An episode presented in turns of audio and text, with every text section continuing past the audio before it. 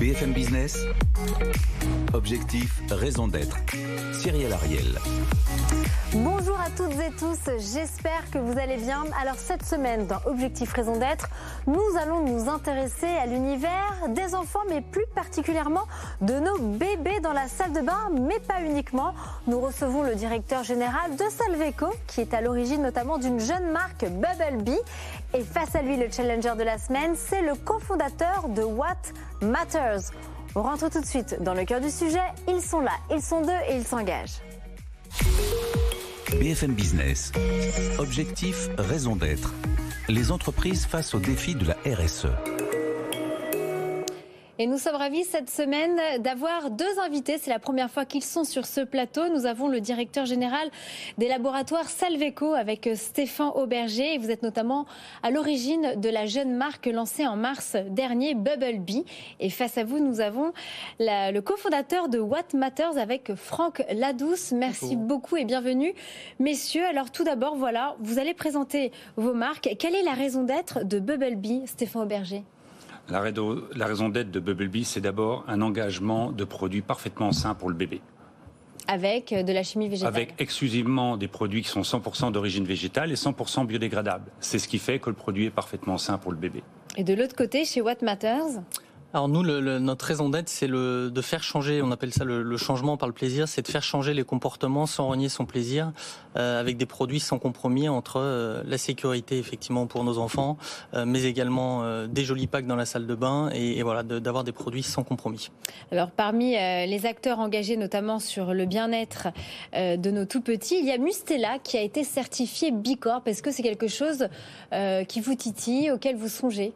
What Matters, par exemple bah, Franck Ladouce euh, Évidemment, euh, c'est quelque chose, nous, qu'on regarde de près. Après, euh, si on prend à l'échelle de notre entreprise, puisqu'on est 10 salariés, on, sur tous ces sujets environnementaux et développement durable, aujourd'hui, on, on met plus notre énergie à, à faire qu'à faire savoir. Alors, ce qui est peut-être pour les prochaines étapes, il faut qu'on travaille plus là-dessus. C'est vrai qu'aujourd'hui, on fait beaucoup de choses sur lesquelles on ne dit pas forcément ce qu'on fait.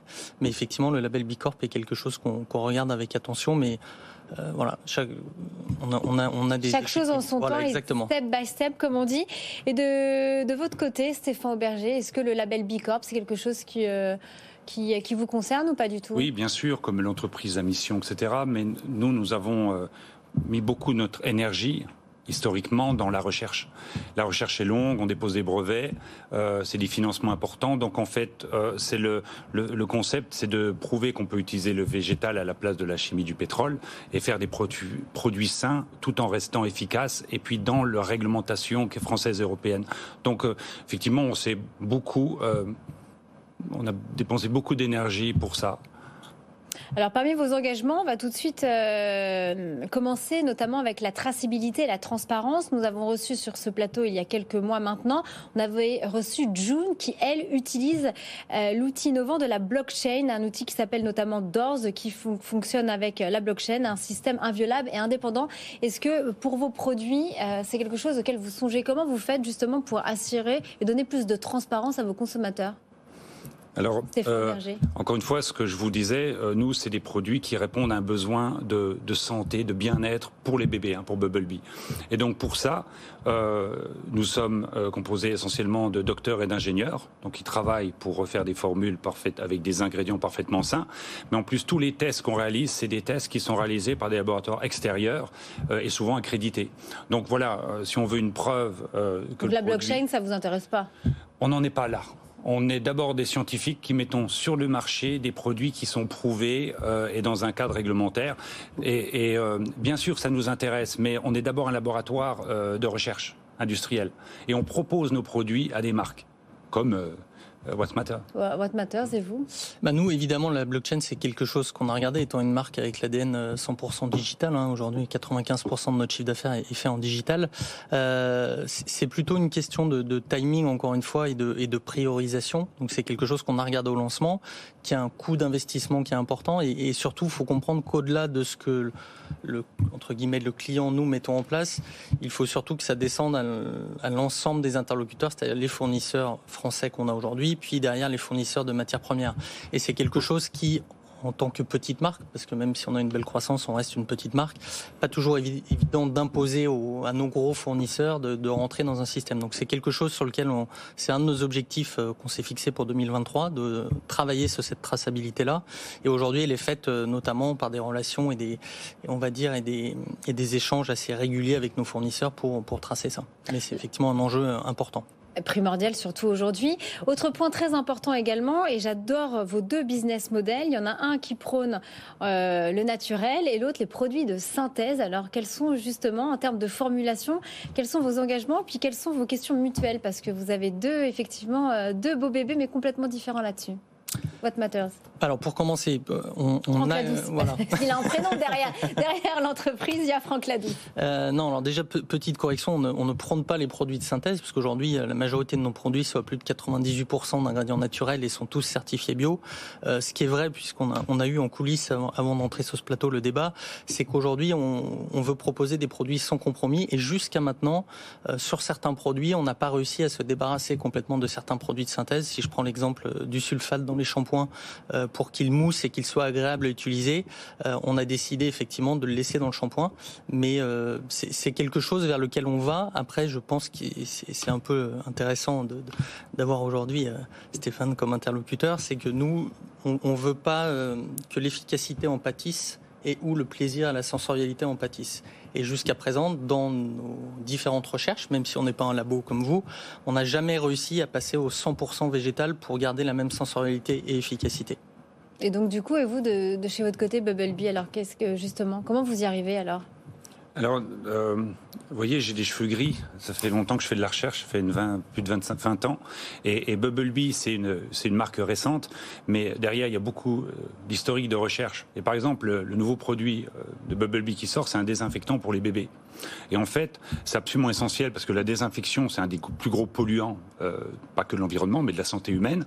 Et on a réussi à faire un désinfectant, c'était impossible il y a 10 ans, un désinfectant qui est 100% d'origine végétale et aussi efficace que l'eau de javel ou les ammonium quaternaires.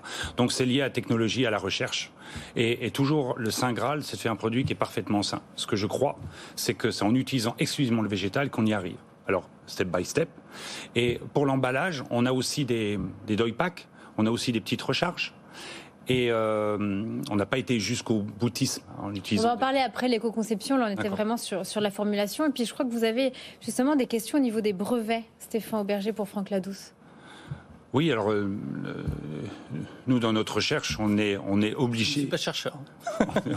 on est obligé de déposer des brevets pour protéger nos innovations et c'est ce qu'on a fait avec les brevets de désinfection sur lesquels vous pourrez être intéressé pour développer euh, la désinfection pour le, le kids. Hmm. C'est surtout que non, dans la c'est surtout que vous dites qu'ils sont labellisés mais il n'y a pas de brevet.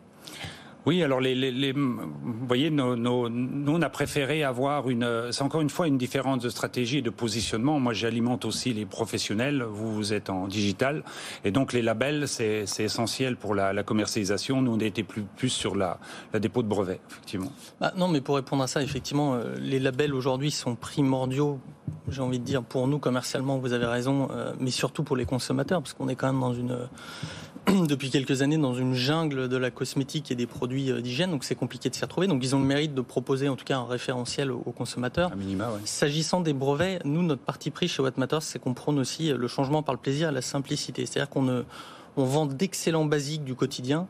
Euh, on ne vend pas la formule miracle. Si je prends l'exemple du soin qui, qui, vous rendra euh, la peau belle à tout jamais, il y a suffisamment de marques qui, qui mettent beaucoup de R&D là-dedans. Donc nous, notre concept, c'est de très bonnes formules efficaces sans forcément aller euh, sur des brevets très spécifiques. Chez Bubblebee, vous avez un packaging qui est 100% donc euh, recyclable et recyclé. Et puis de l'autre côté, chez What Matters, on est sur du verre renforcé. Euh, ça, pourquoi avoir misé sur le verre chez What Matters?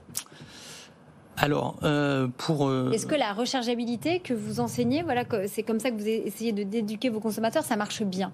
Oui, mais bah, aujourd'hui, on a effectivement, euh, c'est tout le principe. Hein. Aujourd'hui, vous achetez votre premier flacon en verre renforcé, puis après, vous venez le recharger avec des éco-recharges. Euh, donc aujourd'hui, ça, c'est quelque chose bah, qui fonctionne très bien. Mais pour revenir sur le choix du verre, je, je crois que c'était un mix du, du, concept au démarrage euh, pour être très transparent en tant que fabricant et, et, et marque. Euh, fabriquer du verre en one shot, ça coûte quand même assez cher. Et c'est pour ça que jusqu'à maintenant, ceux qui ont basculé en verre, il y a beaucoup de marques assez haut de gamme et premium qui l'ont fait sur du soin, mais rentabiliser un flacon en verre pour vendre un gel douche à 9-10 euros, c'est compliqué. Et nous, le modèle économique est devenu possible en disant on va surinvestir un petit peu sur le produit de base qui est le verre, puisque la personne va le garder chez lui et, elle, et du coup elle va acheter ses éco-rochers Donc c'est un des choix qui explique effectivement le verre. On évite le plastique aussi. évidemment, dans une logique d'éviter le plastique, et puis aussi dans une logique de, de se dire, on s'est toujours dit, euh, parce qu'au début, euh, oui, mais le verre dans la salle de bain, c'est pas possible. On s'est dit, mais attendez, ok, le verre c'est dangereux, mais on en a plein la cuisine. Euh, nos enfants, ils boivent dans des bouteilles en mhm. verre, du jus d'orange, etc. Donc pourquoi on pourrait pas le remettre dans la salle de bain? Et c'est là effectivement qu'on a travaillé avec euh, un industriel, donc Verre Essence, qui aujourd'hui est un, des pionniers de fabricants de verre en France, avec qui on a développé cette technologie, enfin plutôt avec qui on a lancé cette technologie qui est du verre renforcé. Et euh, bah, si le flacon se casse, il se casse à l'intérieur parce que c'était primordial pour les enfants et de garantir la, sécurité des, des, plus petits dans la salle de bain. Et, vous, chez Babalu, vous avez fait le pari euh, de rester en plastique et recyclable hmm. alors c'est vrai que la, version vert, euh, ça vous affranchit du risque que les, produits euh, transpirent dedans. D'ailleurs, vous voyez, il y a beaucoup d'eau minérale qui sont polluées par les plastiques de l'emballage. Donc c'est une très bonne alternative. Je pense qu'en fait, la vraie solution à terme, nous, nous on, a, on a pris des doy packs ou des, des petites recharges pour le produit avec des flacons en, en, plastique recyclable et recyclé. Je pense que la, solution, elle vient pas trop des industriels, elle vient de la filière de recyclabilité, qui n'est pas encore euh, assez développée en France. Mais vous, le verre, c'est pas quelque chose euh, sur si, j'y, j'y pensais, bien sûr, mais euh, mais on n'est pas tout à fait. moi, je suis pas que dans le digital, donc mon marché se prête pas complètement à ça pour l'instant. Alors que c'est une très bonne alternative, je trouve, pour le, le, grand public. Et vous aviez également une question sur les monorecharges. Les monorecharges, oui, le Doypack. Euh, alors, euh, nous avons des Doypack en 1 litre, 5 litres, etc. Mais je crois que euh, pour avoir un, un Doypack en 1 litre, on n'a que des Doypack en 1 litre avec une seule, une seule couche de plastique ou sur des plus gros formats. Non, alors là vous parlez de recyclabilité mmh. des, éco-recharges. Donc aujourd'hui, alors ça c'est un débat très intéressant et passionnant. nous, d'un point de vue écologie, on est chez What Matters, on est, on est très engagé mais à la fois pragmatique. Euh, aujourd'hui, on avait l'option effectivement de se dire, euh, soit on prend des éco-recharges euh, non recyclables, puisqu'on va passer en recyclable dans les prochaines semaines et prochains mois, mais aujourd'hui elles ne le sont pas à cause effectivement d'une double couche en gros de plastique. mais la réalité, vous parliez de la filière de recyclage qui progresse mais qui est encore un petit peu en retard. Il y a seulement 20 à 25% du plastique recyclé recyclable pardon, qui est réellement recyclé. Donc nous, notre constat, c'est de dire, avec nos éco-recharges, on économise 70 à 80% de plastique en poids. Donc finalement, même si elles ne sont pas recyclables aujourd'hui, euh, elles sont mieux que finalement du plastique recyclé qui finira en partie euh, brûlé. Donc ça, c'était notre constat. Évidemment, on travaille euh, pour les rendre recyclables dans les prochaines semaines et prochains mois. On a un sujet qui est là pour le coup très technique, c'est qu'aujourd'hui, les monocouches ont du mal à fonctionner avec un bouchon. Euh, donc ça veut dire que vous utilisez la recharge une fois. Et nous, tout notre principe, c'est qu'on a un bouchon sur notre éco-recharge pour envoyer des grosses éco-recharges pour faire encore moins de plastique et que le client puisse, euh, lui, se resservir plusieurs fois. Donc c'est plus des logiques. Là, on est en train de faire des tests de, fuite aujourd'hui sur le monocouche avec le bouchon. Donc il y a des solutions qui commencent. Euh, voilà. Après, là-dessus, il n'y a pas de modèle parfait. Certains vous diront que le verre euh, ça coûte euh, ça, demande également beaucoup d'énergie également. C'est plus lourd. Euh, donc je crois que là-dessus, voilà, l'idée c'est de faire des choses et, déjà de travailler sur du sur du plastique recyclé, c'est déjà une bonne chose et que chacun avance en fonction de ses modèles économiques aussi, parce que. Et un autre acteur avait lancé, c'est Uriage, qui avait notamment testé sa première crème lavante liquide en solide. Est-ce que vous êtes en train également d'élaborer des, des produits, des crèmes lavantes solides pour nos enfants et nos bébés? Alors nous, euh, sur les enfants, mais également sur toute la gamme, c'est évidemment quelque chose qu'on regarde beaucoup. Alors il y a la tendance du solide, hein, qui, est, évidemment, puis il y a la tendance un peu du diluable qui arrive avec de, belles marques qui se lancent. Nous aujourd'hui, toujours dans, cette logique de sans compromis, on travaille, on a fait pas mal de tests et de, produits. On n'a pas trouvé encore la formulation qui permettait de garantir la même euh, sensorialité, encore une fois, efficacité. Donc on y travaille et c'est, on a notamment des produits solides qui vont sortir dans l'année qui arrive euh, là-dessus. Après, il faut se remettre un peu en perspective pour les enfants. Quel type de produits solides? Là, on va commencer sur des, basiques de gel douche, euh, Et, les enfants, c'est pas forcément, on target pas, forcément les enfants sur cette. Non, parce qu'en plus, Là, c'est plus une conviction personnelle. Euh, J'ai un enfant de 3 ans. Euh, le, solide pour eux, ils ont cette logique de jouer avec le flacon, euh, d'appuyer, le mettre dans la bouche, de voir un nounours, de, de voilà. Alors, ce qui peut, voilà. Donc, donc aujourd'hui, on se dit que c'est peut-être pas le premier segment pour commencer par le solide en termes de praticité. Eh bien, écoutez, merci beaucoup. Il est temps d'accueillir, je crois, notre débriefeuse de la semaine. BFM Business. Objectif, raison d'être. Le débrief. Et nous sommes ravis de retrouver notre débriefeuse. Candice Collin, bonjour et de nouveau bienvenue. Hein, je le rappelle, vous êtes la fondatrice de Clean Beauty et de Beautylytic. Bon, Là, nous allons faire un débrief inversé, mais tout d'abord, voilà, qu'avez-vous pensé de nos deux acteurs en plateau cette semaine? Alors bonjour Cyrielle, je suis ravie de, vous retrouver. Alors bon, c'est vrai, hein, cette semaine, c'est euh, un exercice très différent, parce que d'habitude, j'ai euh, le plaisir de débriefer un grand acteur qui est engagé dans généralement une phase de transformation dont on connaît toute la complexité. Alors c'est pas votre cas euh, à tous les deux, puisque vous avez euh, créé euh, des marques qu'on peut considérer comme étant natives et qui cherchent à être le plus durable possible. Donc vous êtes parti d'une feuille blanche. Donc on est sur deux concepts complètement différents. Vos enjeux sont cependant les mêmes que les grands acteurs. Donc comment participer à la transformation de l'industrie chimique? Il hein, faut le rappeler. L'Union européenne elle-même considère que 70% des molécules qui sont produites en Europe sont toxiques pour l'environnement et ou pour la santé euh, humaine. Et puis on a ce très grand enjeu euh, de la décarbonation euh, qui vous concerne, qui vous concerne aussi. Alors les grands acteurs, et aujourd'hui j'ai voulu me focuser sur ce qu'ils font de bien, ont mis en place pour un grand nombre d'entre eux des outils de mesure qu'ils utilisent. Après, les décisions sont prises ou pas en fonction de ces outils, et donc les décisions qui sont prises le sont en connaissance de cause et au regard de leur business model. Mais il y a aujourd'hui euh, des outils de mesure qui sont très importants et qui sont d'autant plus importants qu'aujourd'hui la durabilité, on n'est plus dans le registre éthique, mais véritablement euh, dans la science. Et uniquement dans la science, à mon sens. Donc on a euh, L'Oréal qui a développé un différent type de score. Vous avez Clarins avec son, son Green Score des analyses de cycle de vie euh, complètes euh, des produits qui sont euh, effectués. Aujourd'hui, Guerlain va encore un peu plus loin, au-delà de tous ces indicateurs déjà développés, en quantifiant les émissions, par exemple, de carbone de ces campagnes marketing. dont 80% en tout cas en 2022 ont été éco-conçus. Donc on voit tout l'intérêt aujourd'hui de mesurer ce que l'on fait, et, notamment quand on bâtit une marque. Donc cette, approche de mesures qui, moi, me semble essentielle et de data, comment est-ce que vous, en tant que jeune marque, avec la difficulté que ça peut représenter, euh, vous la gérez? Donc, concernant les produits, c'est ma première question. Comment est-ce que toutes les décisions sont prises? Est-ce que c'est euh, au doigt mouillé ou euh, en fonction uniquement des attentes conso tout en restant dans la durabilité Mais comment est-ce que toutes ces décisions sont prises? Et au niveau de la décarbonation, qui vous concerne aussi. Est-ce que vous, euh, aujourd'hui, vous monitorez euh, vos émissions? Et si oui, comment? On commence avec euh, Stéphane Auberger. Alors, je vais essayer de vous faire une réponse très courte.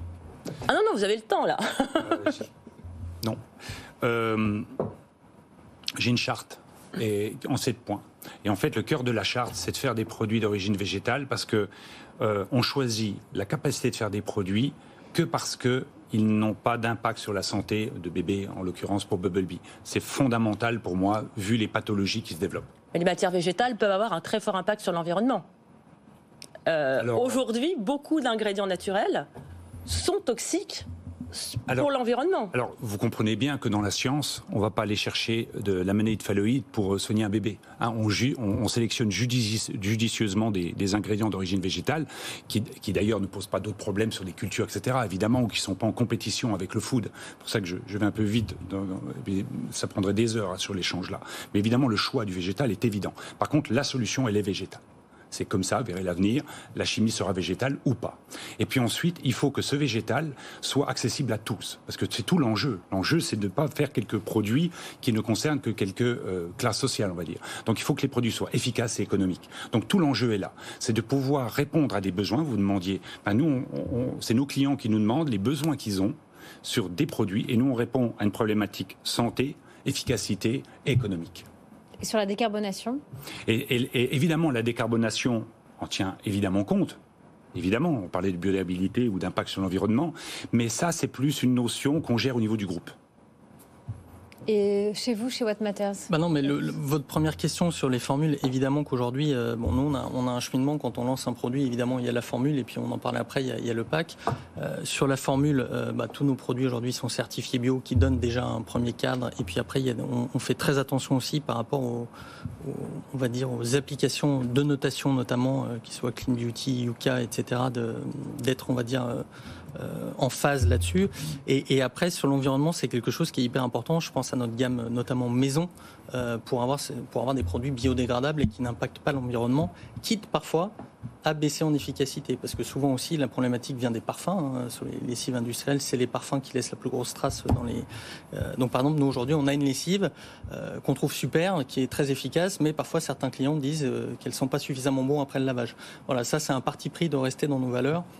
Pour autant, de, on va dire, de, bah, de trouver la juste limite aussi pour pas tomber dans l'excessif. Voilà. Et sur la décarbonation, évidemment, c'est quelque chose qui est important.